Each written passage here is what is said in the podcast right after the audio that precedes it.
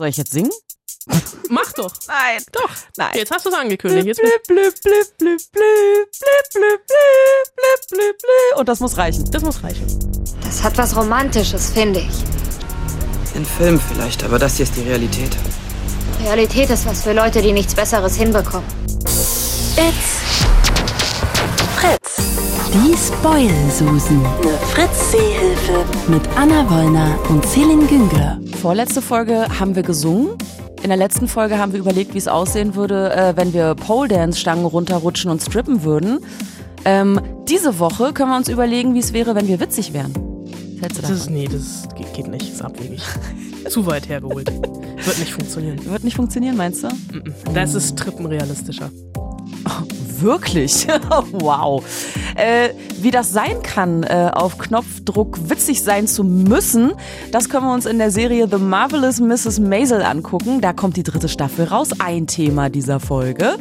Ähm, Pseudowitze haben wir auch mit dabei, denn Woody Allen hat einen neuen Film am Start, der schon etwas länger liegt. Ob er deshalb schon stinkt, das sagt uns Anna Wollner gleich.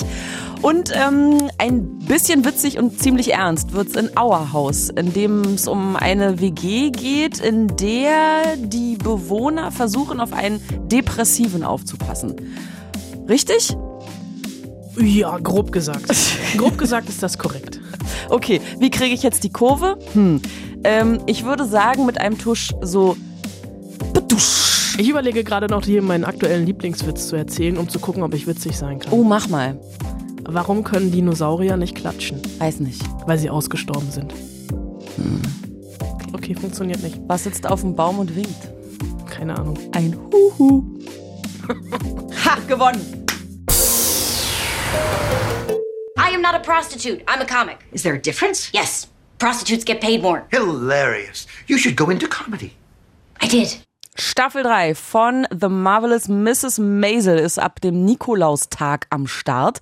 Äh, vielleicht besprechen wir erstmal, worum es grundsätzlich geht, Anna. Ich finde es ähm, ein sehr schönes Nikolausgeschenk an uns alle. The Marvelous Mrs. Maisel, die erste Staffel, hat damals so ein bisschen das Loch nach dem fünften Rewatch der Gilmore Girls gefüllt, denn die Macher dieser Serie sind Amy Sherman Palladino und ihr Ehemann Dan Palladino. Die haben eben unter anderem auch Gilmore Girls, warst du großer Fan, oder? Wenn ich mich Ja, richtig sehr, erinnere. sehr. Und Gilmore Girls zeichnet sich schon dadurch aus, dass hier mit Dialogen geschossen wird, dass du eigentlich nur in Deckung gehen kannst, Ja. weil die Serie eine so hohe Schlagzahl hat, was ähm, die, die den Wortanteil angeht, dass man eigentlich denkt, das geht nicht mehr. Also da kann, das kann man nicht toppen.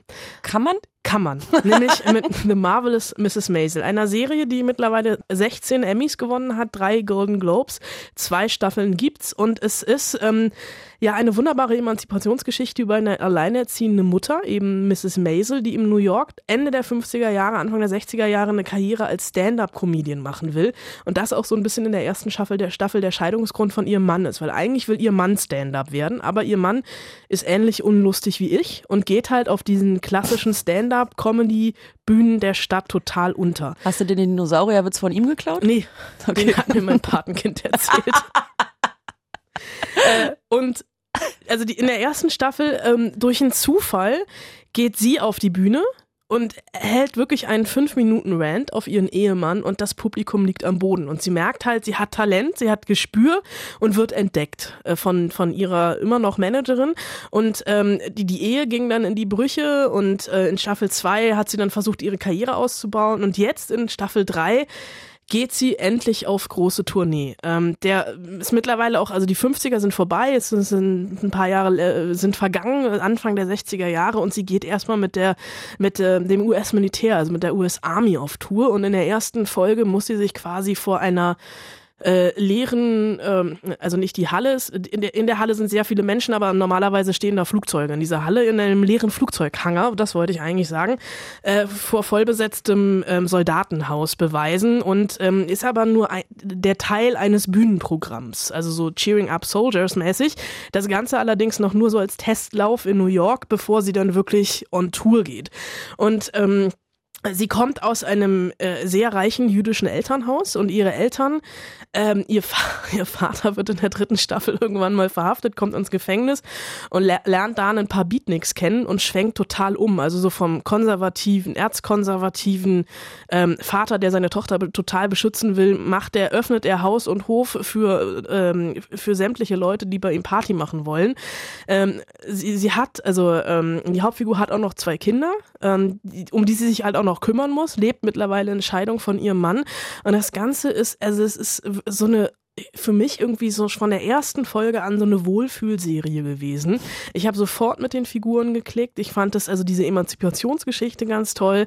Ähm, der Umgang ähm, mit, den, mit den Frauen und mit den Männerfiguren in der Serie. Die Dialoge sind der Hammer auf Englisch. Also die Serie kommt jetzt auch erstmal äh, bei uns auf Englisch mit Untertiteln raus und irgendwann die deutsche Fassung kommt dann Anfang des nächsten Jahres wahrscheinlich. Amazon lässt sich da ja immer ein bisschen Zeit, aber ich glaube, auf Deutsch ist das wirklich eine Qual, gucken zu müssen, weil ich glaube, die kommen überhaupt nicht hinterher. Also weil diese Serie lebt halt wirklich vom Rhythmus, vom Wortwitz, ist ganz, ganz toll gespielt von Rachel Brosnahan äh, in der Hauptrolle und von allen anderen. Also äh, du merkst schon so ein bisschen, ich bin Fan auch von The Marvelous Mrs. Maisel Season 3.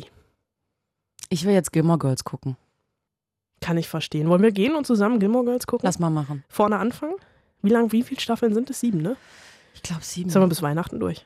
Ja, mal jetzt anfangen. Ähm, sag mal, gibt's da denn eigentlich was Neues? Weil ich meine, die neue Staffel, das Ende der neueren Staffel, dieser vier Folgen. Dieser drei, drei waren es, glaube ich. Drei, Drei oder vier, nur? diese Netflix. es war doch Seasons, also es gibt vier Seasons. Stimmt, das macht Sinn. Danke. Im Rheinland gibt's auch fünf Seasons, aber okay. Stimmt. Da Ähm, kommen wir später nochmal zu. gibt's da irgendwas? Es war ja sehr unbefriedigend, das es Ende. war sehr un, ja, ja, es war sehr unbefriedigend, weil es ein offenes Ende war. Aber willst du das jetzt, also da geht's, wird's dann von vorne losgehen. Das ist so ein bisschen und täglich grüßt das Murmeltier. Ich glaube, ich will nicht, ich will nicht noch mehr von den Gilmore Nee. Haben. aber das Ende war so, oh mein Gott, wie können, wie kann das nur so enden? Ja, ich fand da irgendwie, ich fand die, ich fand die vier Folgen, ja, ich hatte sehr, sehr viel Spaß und habe halt irgendwie so gedacht, hätte ich fünf Minuten vorher ausgemacht, wie das ja so oft ist bei großen Staffel, Serien, Endfinalen. How I Met Your Mother hätte man auch besser nach fünf Minuten vor Schluss ausgemacht. Ähm, aber ich weiß, ich glaube, also die Sherman Paladinos sind, waren jetzt ein bisschen mit Marvelous Mrs. Maisel beschäftigt und haben da auch, glaube ich, so ein bisschen ihre Erfüllung drin gefunden. Warte, ich gucke einfach mal ganz kurz.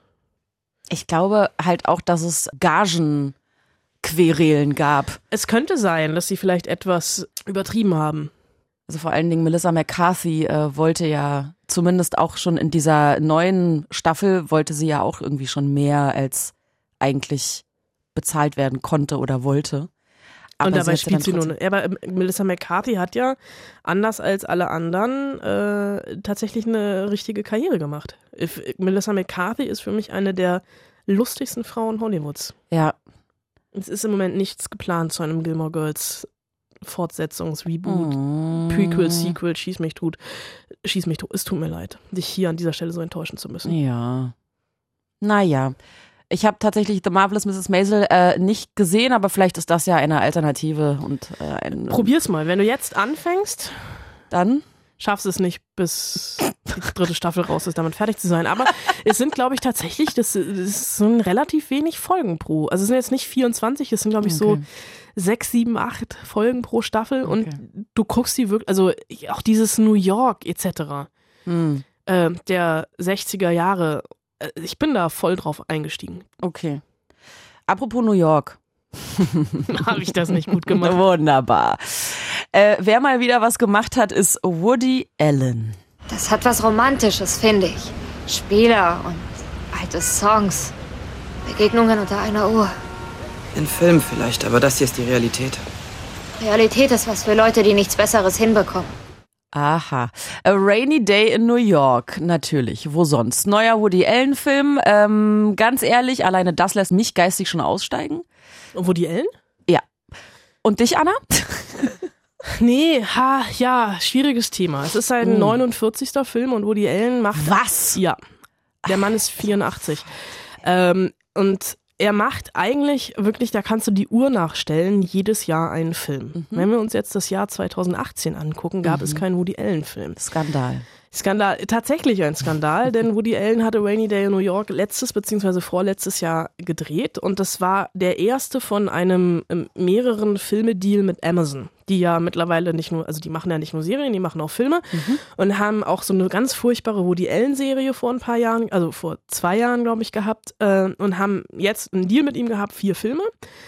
Den hat er abgedreht, auch mit Starbesetzung. Timothy Chalamet spielt mit, Elle Fanning spielt mit, Selena Gomez spielt mit, Jude Law spielt mit, Liev Schreiber ist dabei. Ähm, und dann kam der Film nicht ins Kino, weil MeToo dazwischen kam. Und es gibt um Woody Allen seit über, ich muss kurz rechnen, seit knapp 30 Jahren Missbrauchsvorwürfe von seiner äh, damals Stieftochter. Ein Fall, der wirklich in die 70er zurückgeht und Woody Allen, das kommt immer, also bei jedem Woody Allen-Film kommt diese Debatte neu hoch und im Rahmen der MeToo-Debatte kam sie natürlich auch wieder hoch und ähm, deswegen hat Amazon dann, also das ist jetzt sehr, sehr grob zusammengefasst, Amazon hat gesagt, wir bringen den Film nicht ins Kino. Woody Allen und Amazon waren bis vor ein paar Wochen in einem Rechtsstreit darum. Allerdings die Auswertungsrechte in Europa für den Film haben andere Filmverleiher und nicht Amazon. Und deswegen kommt er bei uns in Europa jetzt dann irgendwann doch ins Kino, nämlich heute, und in Amerika nicht. Und es ist auch, also die ganzen Jungschauspieler um Timothy Chalamet, Elle Fanning und Selena Gomez haben sich teilweise von dem Film schon distanziert, haben ihre Gagen gespendet und bereuen es mit Woody Allen gearbeitet zu haben. Jude Law und Liev Schreiber sehen das so ein bisschen anders. Und wenn man sich jetzt aber einfach, also wenn man das alles mal außen vor lässt und nur den Film betrachtet, ist es das, was Woody Allen schon immer gemacht hat. Es ist ein Film, der spielt in New York. Es gibt eine junge männliche Hauptfigur, die so eine Art alter Ego von ihm ist, der Gatsby heißt, der zwar zweit, also der Film spielt 2018, also ist in der Gegenwart angesiedelt und er und seine seine Freundin studieren an irgendeinem so Elite-College, was aber fiktiv ist, ähm, und kommen einen Tag nach New York. Er kommt gebürtig aus New York, kommt aus einer richtig reichen Familie, die so ein riesengroßes Plüsch-Apartment irgendwo am Central Park haben. Er hat ein Problem mit seiner Mutter und ähm, die Figur von Elle Fanning, seine Freundin, will vor allem nach New York, weil sie für die ähm, Campus-Zeitung arbeitet, also für die College-Zeitung und ein Interview mit einem berühmten Regisseur an Land gezogen hat, den sie verehrt, vergöttert. Und deswegen ist sie in New York und er will ihr halt einfach so ein schönes New York-Wochenende auch machen. Es fängt dann irgendwann an zu regnen, sie verquatscht sich mit dem Regisseur. Ähm, es ist ein ganz absurder Handlungsstrang. Diese Figur von Elle Fanning ist irgendwie so zwischen kleines, naives, blondes Dummchen und total taffe Journalistin, die das alles durchschaut aber das kippt alle fünf Minuten. Also so eine Figur, die mich total aufgeregt, aufgeregt hat. Äh, Timothy Chalamet als Gatsby, der spielt das schon gut, wie er irgendwie durch New York meandert, über das Leben, über die Liebe etc. nachdenkt. Aber es ist halt einfach wirklich. Ähm, der, der Film, äh, ja, Woody Allen ist Neurotiker, seine Männerfiguren sind auch immer neurotisch angelegt. Ähm, Sie reden viel, sie machen nichts. Ähm, Cool. Das ist auch in diesem Film der Fall. Es ist, ich hatte wirklich so ein bisschen, oh, ich dachte, das ist ein Woody Allen. Ich habe das schon hunderttausend Mal gesehen von Woody Allen oder gefühlt 48 Mal von Woody Allen und 45 Mal davon irgendwie besser oder anders leicht variiert.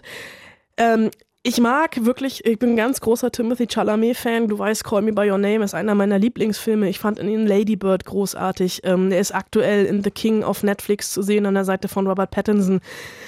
Ein ganz, ganz toller Schauspieler, aber dieses oh, durch New York laufen und sich in seiner elitären, etablierten, wir haben überhaupt keine Probleme, weil wir haben einfach Eltern mit Geld und ob wir jetzt äh, Clochard werden, ob wir Barpianist werden oder Investmentbanker, ist eigentlich total Wumpe. Und dieses Pseudo-Intellektuelle, was in diesem Film passiert, diese Dialoge, also jeder Satz von einer Frau gesprochen, das ist, du greifst dir an den Kopf. Also es ist wirklich ein ganz merkwürdiges Frauenbild, was dieser Film so. transportiert. Auch Jeder Satz, der von einer Frau gesprochen Genau. wird, ist strange. Okay. es ist so, also die Figur von Selena Gomez ist eine totale Zicke, die spielt so eine, ja, äh, einfach äh, die Schwester einer ehemaligen Flamme von Timothy Chalamet, die sich zufällig bei einem Kurzfilmdreh auf der Straße treffen. Oh Ja. Also du merkst dieses Gekünstelte dahin, also wenn ich halt irgendwie, also ich glaube, der letzte richtig gute Woody Allen-Film war gefühlt Matchpoint.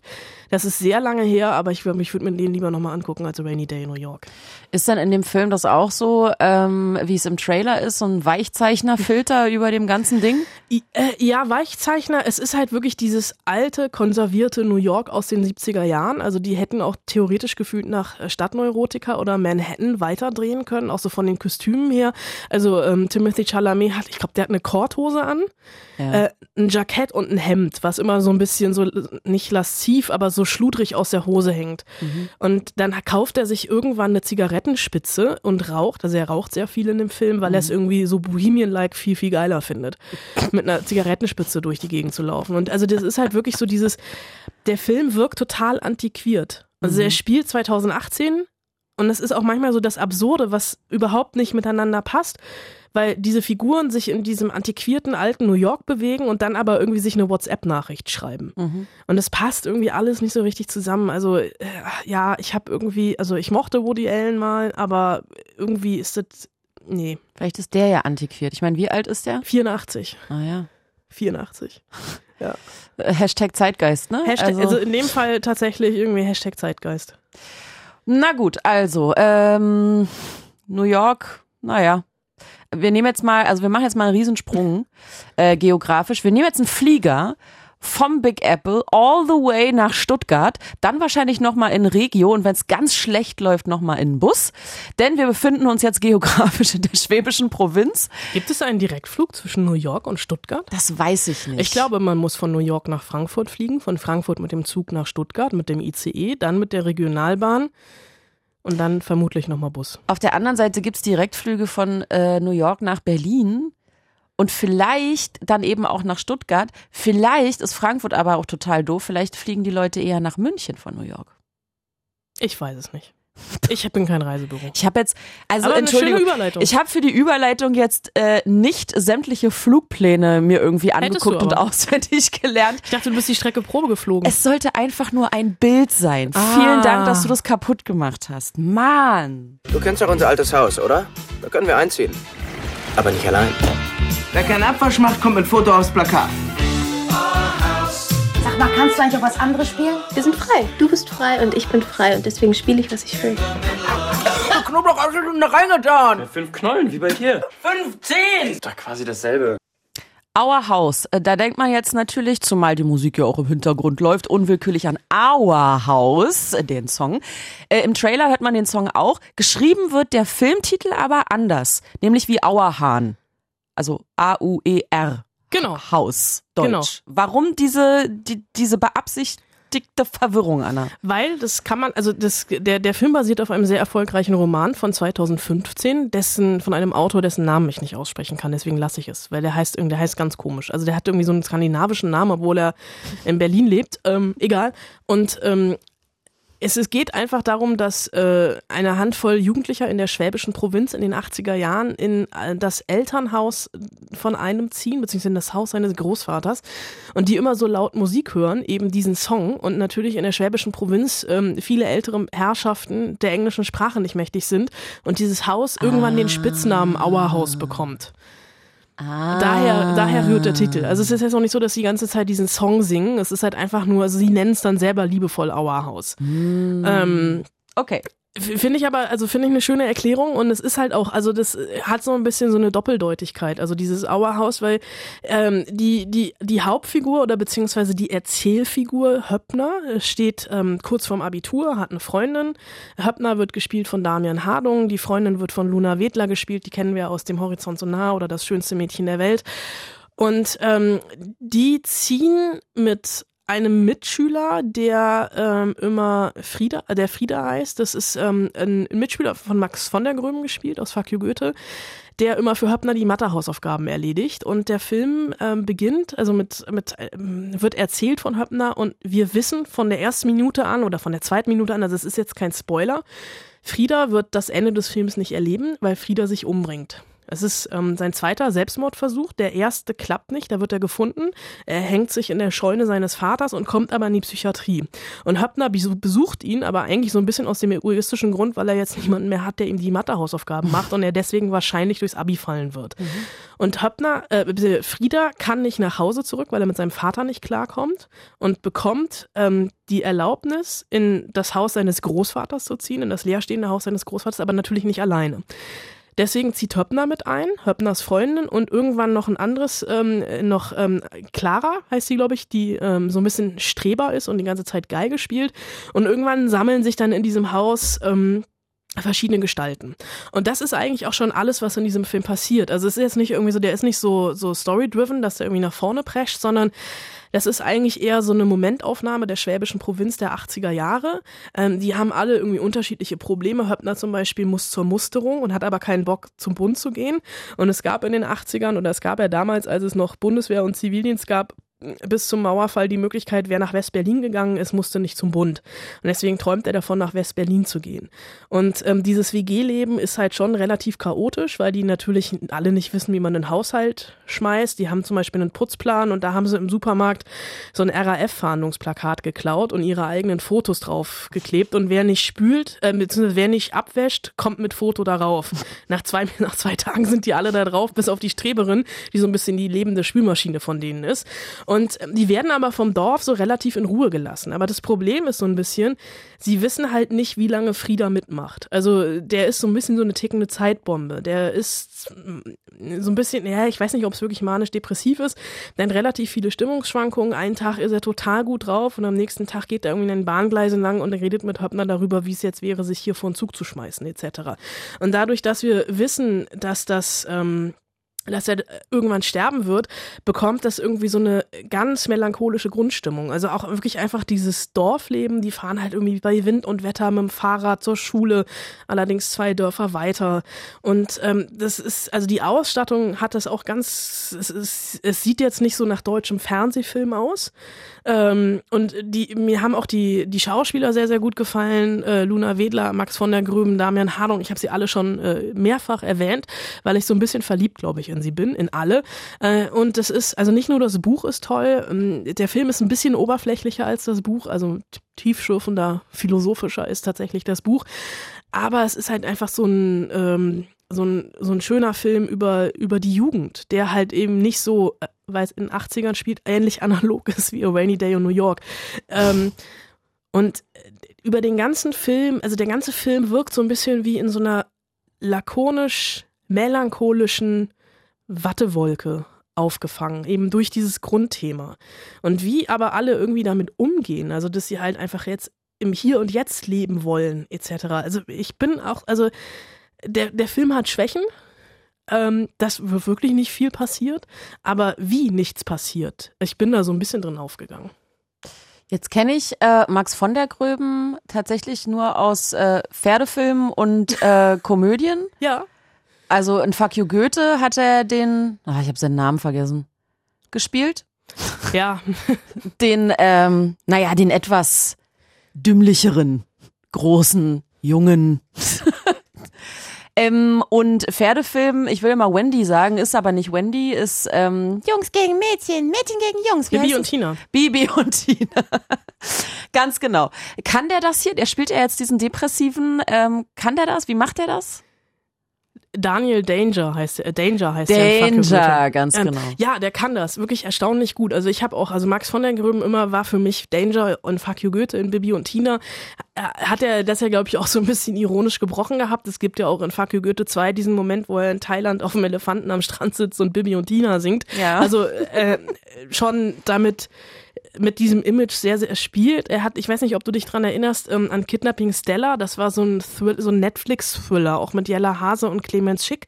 So ein, so ein Drei-Personen-Stück. Ähm, nicht gesehen. Der lief, oh Gott, im Juni oder Juli ist er auf Netflix rausgekommen. Mhm. Ähm, da spielt er auch schon eine, eine, ernste Rolle und ja, der hat schon so ein bisschen dieses Image-Problem, dass er natürlich für viele, genauso wie Jella Hase, total aber beide total unterschätzt. Also die sind nicht nur Fuck you Goethe und Max von der Gröben, der spielt das hier wirklich, also ich habe auch gedacht, boah, dann spielt er so eine ernste Rolle und das ist immer so, so eine Gratwanderung, dass es nicht ins Klamaukige abdriftet, aber überhaupt nicht. Also der hat mir richtig, richtig gut gefallen in dem Film. Mhm. Es ist aber auch so ein bisschen die Kombi mit Damian Hardung zusammen. Also diese beiden Jungs, die diese Freundschaft spielen, die eigentlich ja so eine Zwangsehe ist. Ähm, die dann aber, also auch diese Hilflosigkeit von Damian Hardung als Höppner halt wirklich nie zu wissen. Also es gibt so ganz, ganz ähm, viele Momente, die sind wirklich so Momentaufnahmen, die spannen nachts vorm Haus, also so eine Straße, da fährt halt einmal am Tag ein Traktor lang. Äh, und da spannen die ein Federballnetz auf und spielen halt Federball. Und bekriegen sich aber wirklich bis aufs Blut. Also nehmen dieses Spiel so ernst, als ginge es hier, ginge es hier wirklich um irgendwas. Also beziehungsweise die, der eine macht das, der andere halt nicht.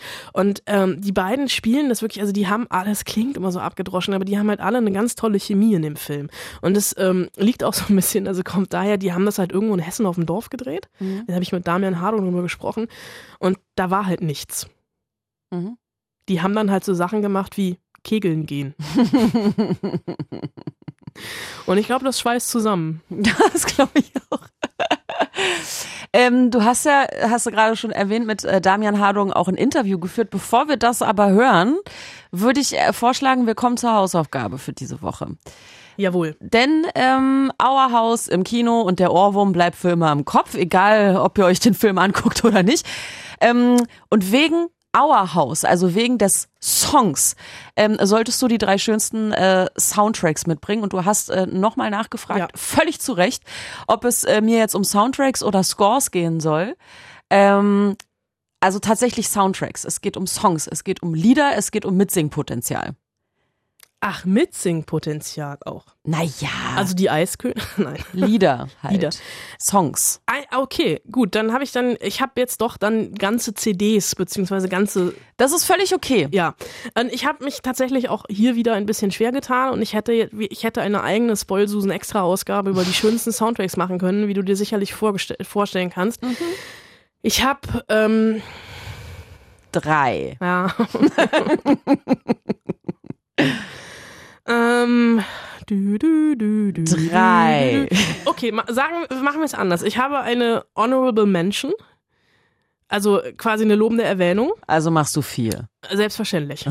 äh, für 500 Days of Summer, weil 500 Days of Summer gefühlt so ein bisschen die Playlist ist, die ich immer noch höre, obwohl der Film mittlerweile zehn Jahre alt ist. Ja, hol mich mal kurz ab. Ähm, mit Joseph Gordon-Levitt und Zoe Deschanel. So eine ähm, ah. die erste Hipster-Indie-Romcom gefühlt. Ja, ja, ja, ja, ja. Mit einem, egal, aber da ist es halt irgendwie so ein bisschen der ganze Soundtrack. Mhm. Wenn ich jetzt einzelne Lieder und ich habe jetzt tatsächlich, ich bin diesmal ausnahmsweise nicht in die letzten 100 Jahre Filmgeschichte abgetaucht. Ich bin in die letzten, oh, es sind doch 20, es tut mir leid, äh, 20 Jahre Filmgeschichte abgetaucht und habe jetzt tatsächlich ähm, Songs genommen, wenn ich die im Radio höre, mhm. sie sofort mit dem Film assoziiere. Mhm. Zum Beispiel? Zum Beispiel Too Young von Phoenix assoziiere ich sofort mit Lost in Translation von Sophia Coppola, Scarlett Johansson und Bill Murray in Tokio. Ach so, wir sind jetzt schon wieder wir bei einem anderen Film. Ich dachte, wir wären noch bei 500. Nee, das war ja nur eine lobende Erwähnung, deswegen habe ich den. Ah, okay. Weil da ist ja die ganze Playlist und ich habe jetzt schon runtergebrochen, also ah. die Songs aus Filmen, die ich, wo ich sofort okay. Filmbilder am Kopf habe. Hast du dabei?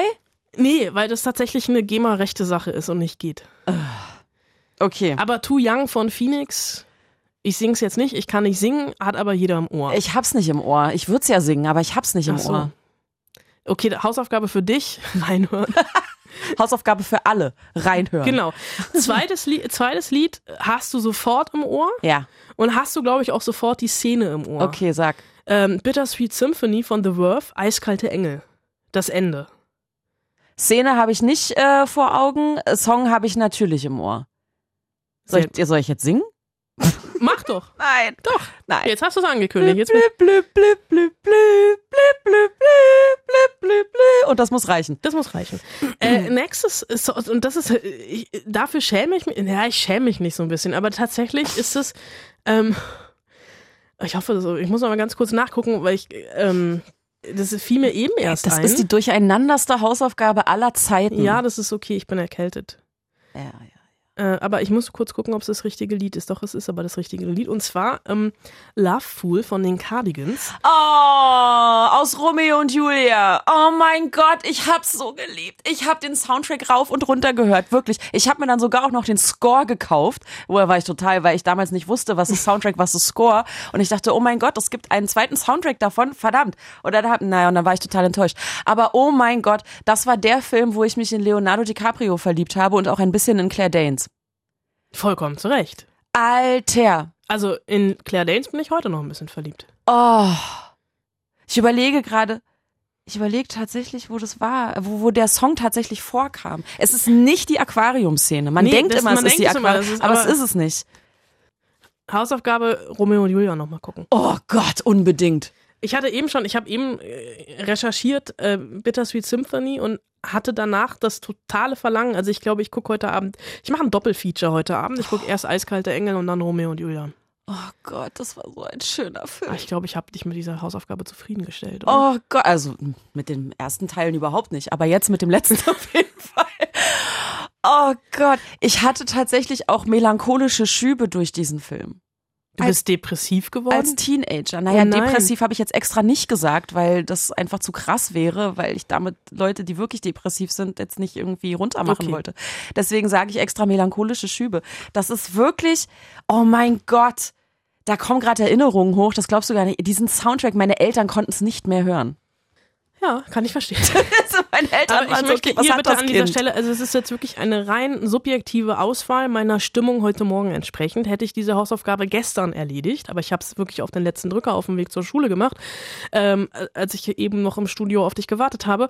Ähm, Fünf Minuten später oder fünf Minuten früher hätte ich wahrscheinlich eine ganz andere Auswahl getroffen. Und ich da, wollte aber nicht schon wieder Once und Call Me By Your Name nehmen, weil langsam ist es langweilig, weil diese beiden Filme in jeder Hausaufgabe auftauchen. Naja, nicht ganz. In jeder zweiten. Love me, love me, say that. Ich find's so toll. Oh, ist das toll. Okay, hast du mit Damian Hardung auch über Musik gesprochen, um jetzt hier mal weiterzumachen, weil sonst verliere ich mich hier in Romeo und Julia für immer. Nee, wir haben lustigerweise über Socken gesprochen am Anfang. Natürlich. Ich habe es allerdings abgeschnitten, weil es war mir dann doch etwas zu intim. Ähm, weil ich habe, äh, doofe, doofe Geschichte, ich habe an dem Tag, ähm, meine Technik hat ein bisschen versagt. Ich habe normalerweise in diesen Interviews zwei Mikrofone dabei, die man so seriös sich gegenüberstellt. Und ich hatte dummerweise, also bei das eine hat nicht funktioniert. Da war irgendeine Einstellung im Aufnahmegerät, die dieses Mikrofon außer Gefecht gesetzt hat. Und deswegen mussten wir uns auf ein Sofa nebeneinander setzen. Und ich habe halt das Mikrofon hin und her gereicht und habe mich halt vorher entschuldigt, weil es ist ja schon immer unangenehm, wenn du dann deinem Interviewgast so auf die Pelle rückst. Und ähm, er meinte dann aber halt ganz trocken, er würde hoffen, dass ich geduscht hätte. Und ich so, ja, ich habe nicht nur geduscht, ich habe auch frische Socken an. Und lustigerweise hatte ich an dem Tag Socken von Toy Story an, die er sich dann natürlich auch direkt angeguckt hat. Und ich habe sie rausgeschnitten, weil er hatte gesponserte Socken eines Modelabels an, das ihn ausstattet. Und, Toll. Ähm, aber ähm, Damian Hardung, also für alle, die sich jetzt gerade fragen, über wen reden die da? Ähm, den kennen die meisten, glaube ich, aus Club der Roten Bänder.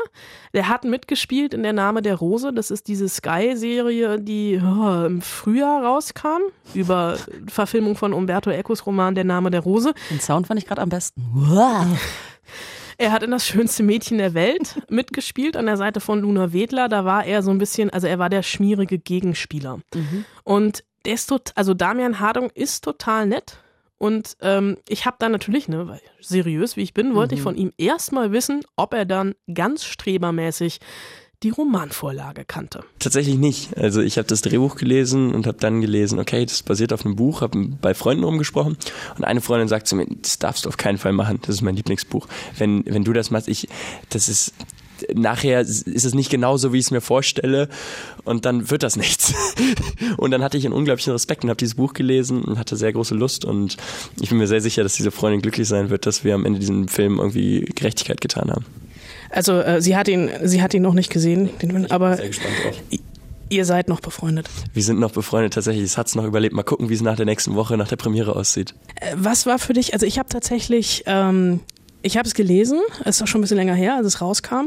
Und ich habe vorher immer schon, wenn ich es im Buchladen habe sehen, äh, liegen sehen, das Lied im Kopf gehabt, was ja natürlich alle haben. Aber was ist für dich so, ähm, also was hat's für dich so spannend und so gut gemacht, dass du dann auch die Freundschaft aufs Spiel gesetzt hast? Ich glaube, was schön ist bei Our House ist, dass es wirklich bei den Charakteren bleibt. Also es ist weniger ein plot-driven äh, Film, als wirklich sehr nah bei einem Menschen. Und wie schön ist es wirklich mal so jungen Menschen einfach ganz nah zu sein und deren Emotionen irgendwie mitzuverfolgen. Und es geht nicht darum, dass wir jetzt einen Bösewicht haben, dass wir ein großes Problem haben. Wir wissen von Anfang an, er wird sich umbringen. Und es geht eher darum, wie können wir eigentlich das Leben noch genießen und wie können wir alle zusammen erwachsen werden in dieser WG und gegenseitig sowas geben. Und diesen Anstoß als junger Mensch zu bekommen, das war für mich persönlich auch einfach sehr bereichernd. Ich glaube, es kann auch einfach sehr schön sein, für Menschen das so zu sehen auf einer Leinwand. Zumal du es wahrscheinlich in der Zeit gelesen hast, als du ähnlich alt warst wie die Protagonisten im Film, oder? Ja, definitiv, definitiv. Also als ich das Buch dann äh, gelesen habe, das erste Mal letztes Jahr mit 19, ähm, konnte ich das sehr gut nachvollziehen. Also ich meine immer noch, ich, mein, ich bin jetzt 21, es glaube ich gibt immer so Wege, ähm, im jungen Alter, wo man nicht weiß, okay, wo bin ich denn in fünf Jahren eigentlich? Wo sehe ich mich da? Und das ist so schön, dass Höppner diesen Satz sagt, ich hopp oder top, so bin ich nicht. Und auch ich als Damian noch finden muss, okay, in welchem Gebiet bin ich jetzt eigentlich top? Also wo, wo möchte ich mich genau hinentwickeln? Welche Projekte möchte ich machen? Und das ist sehr schön, dass da so sehr viele Parallelen es gibt. Du bist noch relativ jung, 21, ähm, hast aber schon unglaublich viel gemacht und du hattest auch schon mal einen so einen ähm, Karriere- Entscheidungspfad, wenn ich es richtig gelesen habe. Du hast relativ lange Fußball gespielt mhm. äh, bei Fortuna Köln.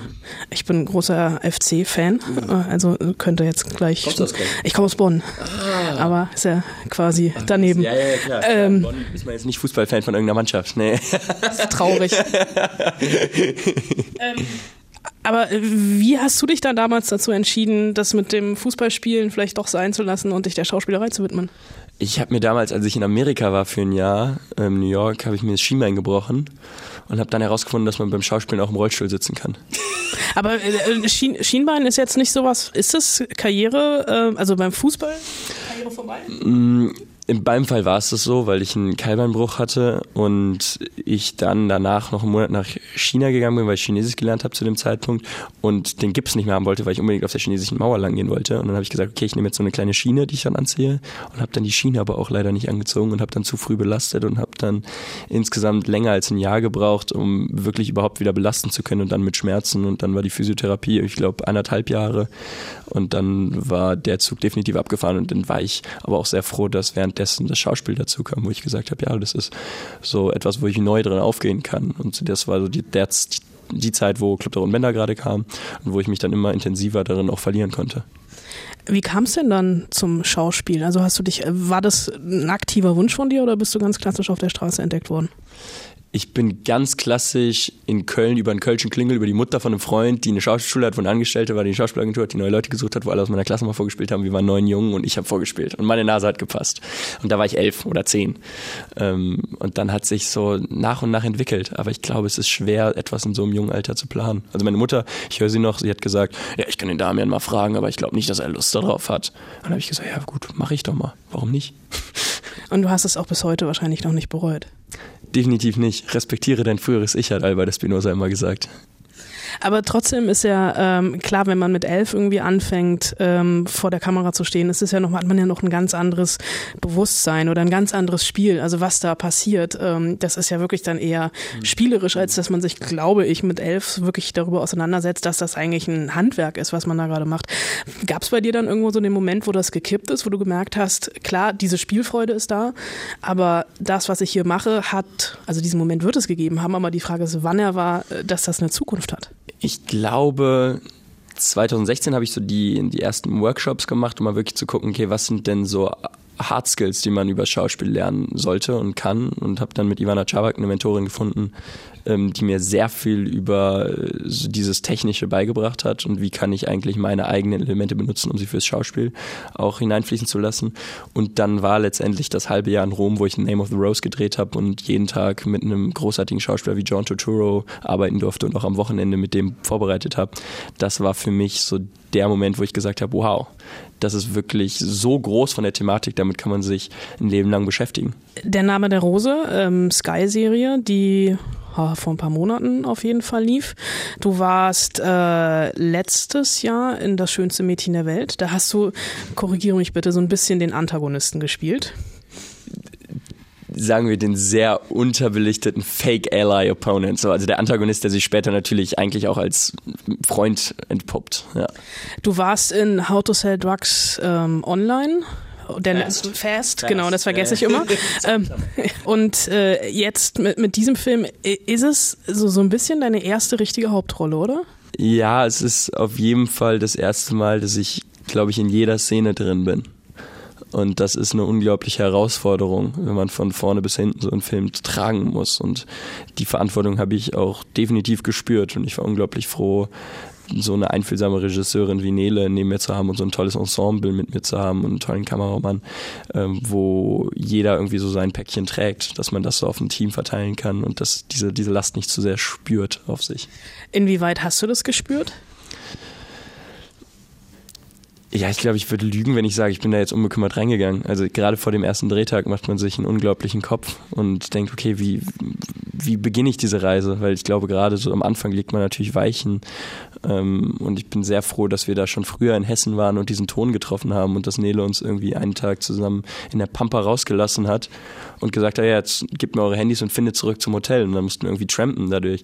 Also sowas verbindet einen dann auch schon direkt mal. Und so diese, diese Langsamkeit dieses Ortes in Hessen zu entdecken, das hat einem allen so in diesem, in diesem Ton geholfen. Und ich habe dann auch gerade am Anfang eigentlich jede Kommunikation so nach Hause eingestellt und Freunde und Familie ich bin jetzt erstmal gerade weg, so, und dann war ich halt auch weg in Hessen, wo es kein Internet gab. Und das hat mir sehr geholfen, so in diese Zeit einzutauchen, wo es eben auch keine Handys gab, wo man halt wirklich einfach ein Buch gelesen hat. Ja, ich fand dieses, ähm, diese westdeutsche Provinz der äh, späten 80er Jahre fand ich auch irgendwie großartig. Diese analoge Welt. Und habt ihr dann ähm, äh, mit, mit Luna, die du ja schon vom schönsten Mädchen der Welt äh, kanntest, und äh, Max von der Gröben, der ähm, die zweite männliche Hauptrolle spielt, ähm, wie habt ihr es geschafft, diese großartige Chemie zwischeneinander aufzubauen? Also mit Max war es äh, wirklich nicht schwer, weil er ist auch Kölner wie ich und als Kölscher versteht man sich und äh, gerade wenn man zusammen Karneval verpasst und mitten in der Provinz ist, dann kann man zusammen leiden. Ja und mit Luna war ich halt schon unglaublich eng durch das schönste Mädchen. Also wir hatten schon unglaublich intensive Zeit in Berlin und unterschiedlich unglaublich intensive Pressezeit für das schönste Mädchen. Und dann sind noch tolle Ergänzungen. Also Devrim ist halt auch Wahnsinn, mit welcher Klarheit sie das spielt und Sven Schelker und Feline ähm, da so zusammen durch diese Proben zu gehen und zusammen sozusagen, okay, dieses Buch ist wirklich etwas, was wir erzählen wollten und so ein gemeinsames Ziel zu haben und dann wirklich so mitten im Nirgendwo zusammen zu sein und abends halt zusammen zu kegeln, weil man geht nicht abends noch irgendwo anders hin, weil es gibt nur ein Lokal in diesem kleinen Dorf, wo wir waren. Das verbindet zwangsläufig. Schmeißt so viele Leute auf den Raum. Entweder es explodiert, weil sie sich nicht, aus, weil sie sich nicht ausstehen können, oder sie schweißen zusammen. Und bei uns ist dann halt der zweite Fall eingetreten. Wer hat beim Kegeln gewonnen? Ich glaube, Neles Sohn. Ja. Und haben Max und du Karneval dann irgendwie nachgefeiert, also parallel äh, traurig im Hotelzimmer nachgefeiert mit der kürzesten Polonaise der Welt? Wir hatten Kölschgläser von der Produktion gestellt bekommen, die haben auch Kölsch importiert und dann haben wir durch dieses Landhaus ganz laut Karnevalsmusik äh, äh, gespielt und haben dann immer zwischen Schunkeln, zwischen Freudestrahlen gesungen und dann ab und zu wieder Tränen und dann wieder gelacht und dann wieder geweint und uns dabei in den Armen gehangen. So, und das war schön und traurig. Du wohnst du noch in Köln? Ich wohne noch in Köln, ja. Ich äh, widerstehe noch diesem Zug, dass alle Schauspieler nach Berlin ziehen. Es äh, funktioniert aber auch, also ich wohne seit 98 in Berlin bzw. Potsdam. Äh, dein Geburtsjahr, ne? oh Gott. Äh, ich war auch sehr jung. Also ich habe dann auch tatsächlich noch in Potsdam Abi gemacht, aber wir haben zum Beispiel zu Hause die wunderbare Tradition, äh, beim Weihnachtsbaum schmücken, hören meine Mutter und ich Karnevalsmusik, weil wir halt äh, den Rest des Jahres das verpassen. Und auch die Nachbarn immer denken, wir sind total bescheuert, aber das ist, also man kann diese rheinische Tradition auch ähm, nach Berlin holen. Es ist das, was man daraus macht, definitiv. Äh, was gibt dir das Schauspiel? Ähm, Introspektion, würde ich sagen, ja. Also sehr viel Erfahrung über einen selber. Ähm, sehr viel Erfahrung, was, was, was macht, was gibt mir eigentlich Impulse, weswegen mache ich Dinge und so das erkunden. Das ist sehr schön. Ich sage in vielen anderen Berufen ist man da draußen und man beschäftigt sich mit Dingen und mit Schauspiel ist man sehr viel hier drin und beschäftigt mit sich, mit sich selber und das ist wirklich ein großes Geschenk, weil viele andere Menschen haben gar nicht die Möglichkeit, ihre, ich sage jetzt mal, ihren Shit oder ihre Ängste und Sorgen irgendwo hinzutun. Die müssen die dann vergraben, weil ah, ich muss jetzt professionell sein. Und bei uns ist professionell genau das eigentlich nach draußen kommen zu lassen und Platz dafür zu haben.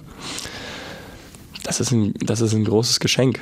Ähm, oder wie, wie Shia LaBeouf es auch immer ganz schön sagt, er sagt, ja, ähm, gib mir, gib mir Eis, so im normalen Leben mag ich nicht, gib mir Eis am Set, ich liebe es. Ähm, aber äh, wenn wir jetzt schon bei Shia LaBeouf sind, ist das tatsächlich was, ich meine, was mit äh, die in der Name der Rose eine große internationale Produktion mit großer internationaler Aufmerksamkeit, ähm, How to Sell Drugs Online Fast, ähm, Netflix, deutsche Netflix-Produktion, aber auch in, ähm, wie viele Länder sind es? 155 Länder? Gibt ein paar Länder. Fakt, ja. äh, also die einfach das bei Netflix ähm, streamen können. Streamen können. Hm. Ähm, der Wunsch nach einer internationalen Karriere, ist der bei dir da? Der Wunsch nach Geschichten, die wirklich beim Charakter bleiben, ist da. Also, Entschuldigung, wenn ich jetzt die Ausweichantwortmöglichkeit nehme, muss die wahrscheinlich die meisten Schauspieler dann gehen. Es ist am Ende des Tages ist es egal, wo und für wen ob es dann ein Studiofilm ist, ob es ein Independent-Film ist, ob es was Kommerzielles ist, ob es was Arthouse-mäßiges ist.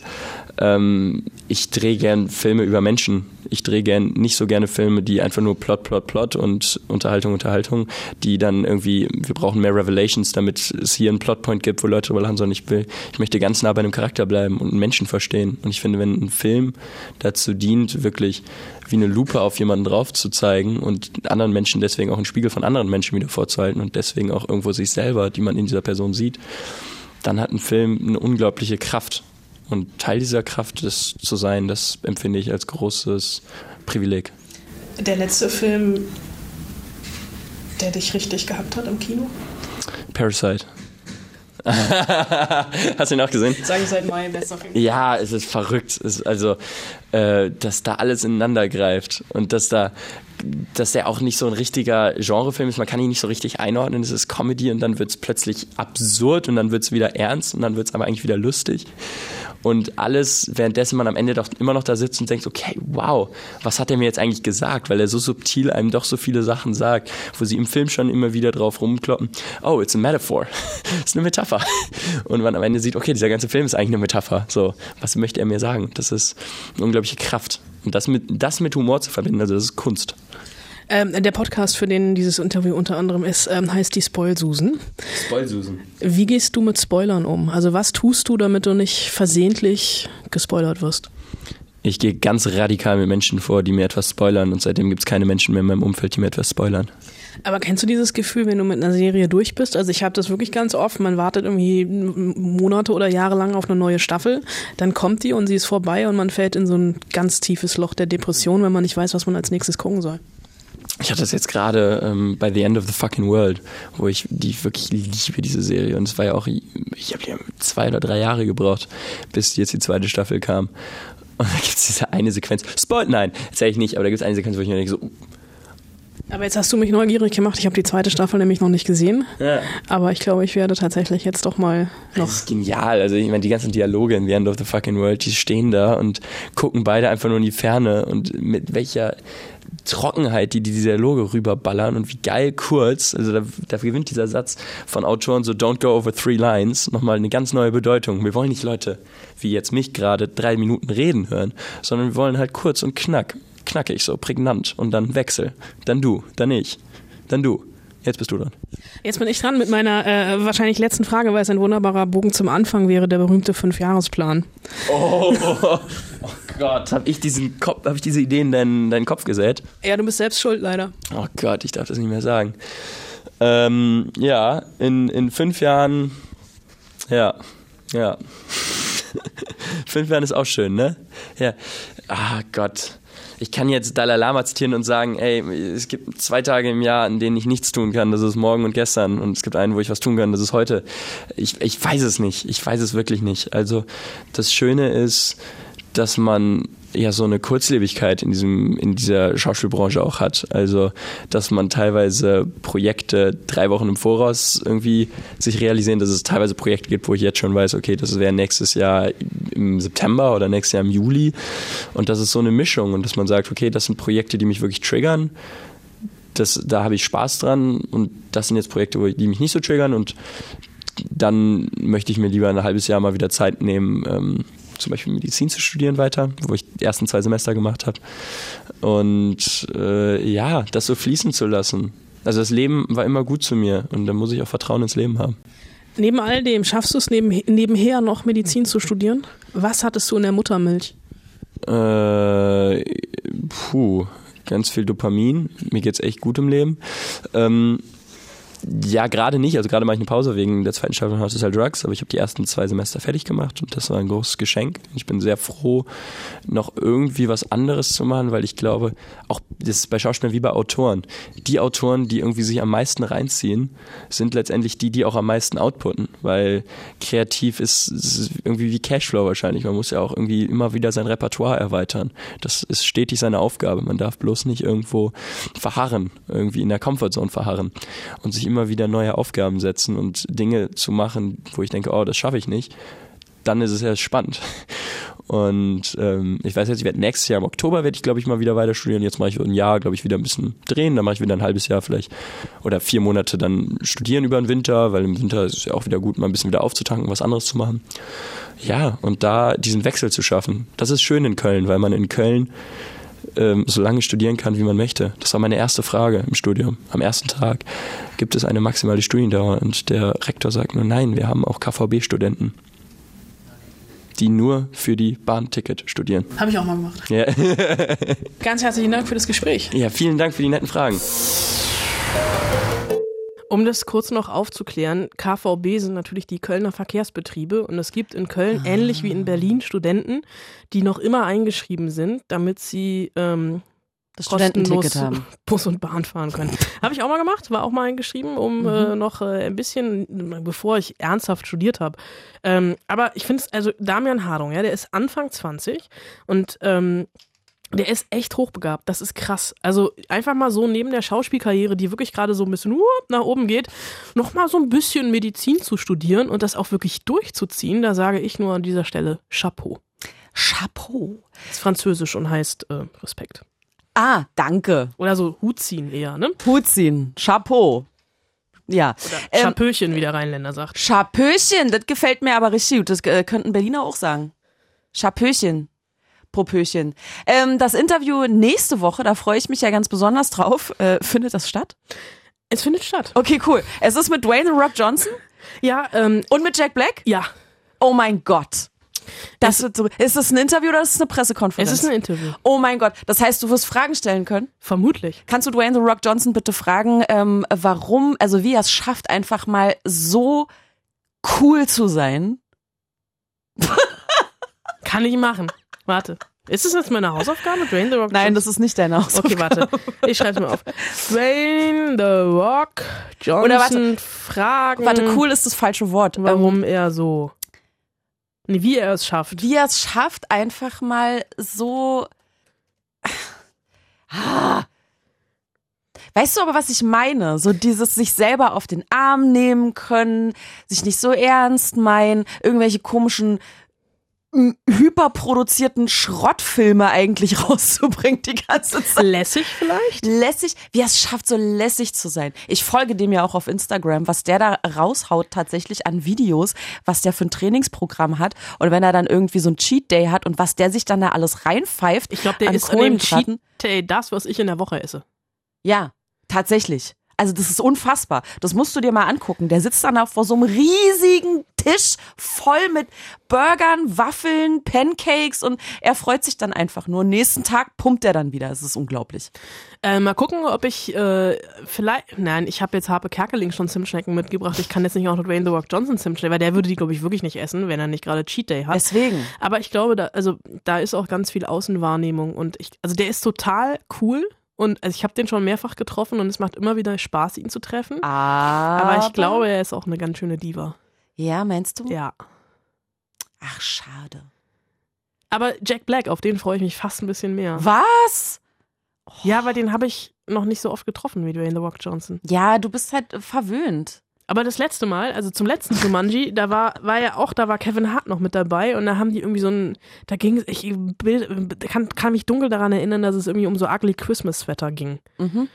Äh, mal gucken, also ich freue mich ja auch auf den Film. Also ich habe ihn noch nicht gesehen, aber Jumanji, ich fand den ersten, fand ich ja so lustig. Also Ja? Jumanji, Ich fand den ganz okay. ich habe schon sehr gelacht. Wirklich? Ja, der hatte so eine Metaebene, die mir gefallen hat. Ich habe bei diesem Hochhausfilm total gelacht. ja, hab ich glaube, bei, bei kann, ähm, Skyscraper, nee, das wäre zu einfach. Äh, Wie hieß der denn? Ich weiß. Im Zweifel Hightower oder sowas. Ach nee, das war auch ein anderer. Das war, äh, das war ein anderer, das war ähm, Der mit Loki. mit Tom Hiddleston. Ja, genau. Ähm, ah, ich habe heute echt, warte.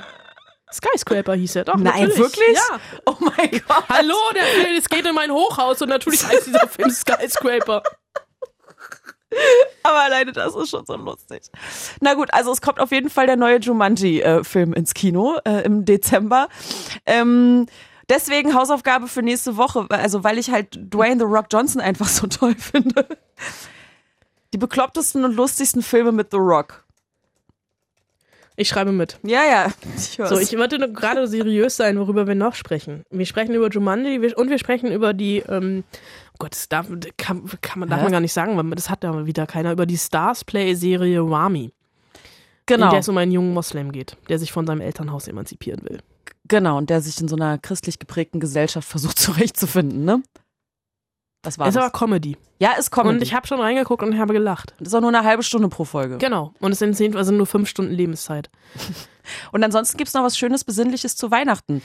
Nicht. Nicht, äh, ich, ich hätte gerne über Black Christmas gesprochen, Ach so. äh, den Horrorfilm von, äh, von Jason Blum produziert, aber man glaubt so sehr an den Film, dass es keine Pressevorführung geben wird. Oh. Deswegen werde ich zum Aufzeichnungszeitpunkt dieses Podcastes diesen Film nicht gesehen haben, weil wir natürlich äh, ja dann rauskommen, zum, wenn die Filme anlaufen. Ja. Und äh, ich denke mir was anderes aus. Okay, gut. Äh, seid am besten dabei. Das war jetzt so ein kleiner Cliffhanger. Mal gucken, was dann nächste Woche noch dabei Vielleicht sein wird. basteln wir auch Kastanienmännchen, ich weiß es nicht. Aha. Ähm, ihr seid am besten dabei über einen Podcatcher eurer Wahl oder auch über fritz.de, iTunes und YouTube. Vielen Dank für die Aufmerksamkeit. Bis nächste Woche. Eure Spoilsusen. Viel Spaß im Kino.